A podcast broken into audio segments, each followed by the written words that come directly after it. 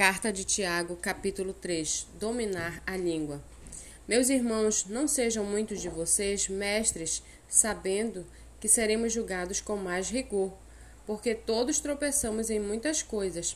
Se alguém não tropeça no falar, é um indivíduo perfeito, capaz de refrear também todo o corpo.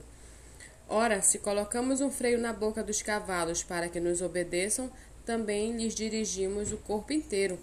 Observem igualmente os navios que, sendo tão grandes e impelidos por fortes ventos, são dirigidos por um pequeníssimo leme e levados para onde o piloto quer. Assim também a língua, pequeno órgão, se gaba de grandes coisas. Vejam como uma fagulha incendeia uma grande floresta.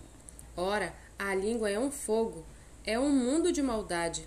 A língua está situada entre os membros do nosso corpo e contamina o corpo inteiro e não só põe em chamas toda a carreira da existência humana, como também ela mesma é posta em chamas pelo inferno. Pois toda espécie de animais, de aves, de répteis e de seres marinhos se doma e tem sido domado pelo gênero humano, mas a língua ninguém é capaz de domar. É mal incontido, cheio de veneno mortal. Com ela bendizemos o Senhor e Pai, também com ela amaldiçoamos as pessoas criadas à semelhança de Deus. De uma só boca procede bênção e maldição. Meus irmãos, isso não deveria ser assim. Por acaso pode a fonte jorrar do mesmo lugar água doce e água amarga?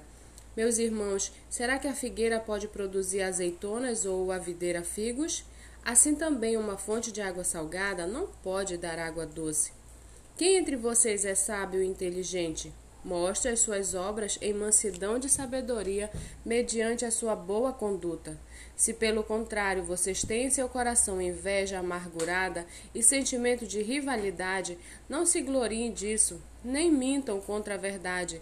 Esta não é a sabedoria que desce lá do alto. Pelo contrário, é terrena, animal e demoníaca.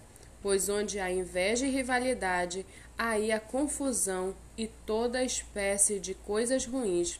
Mas a sabedoria lá do alto é primeiramente pura, depois pacífica, gentil, amigável, cheia de misericórdia e de bons frutos, imparcial, sem fingimento. Ora, é em paz que se semeia o fruto da justiça para os que promovem a paz.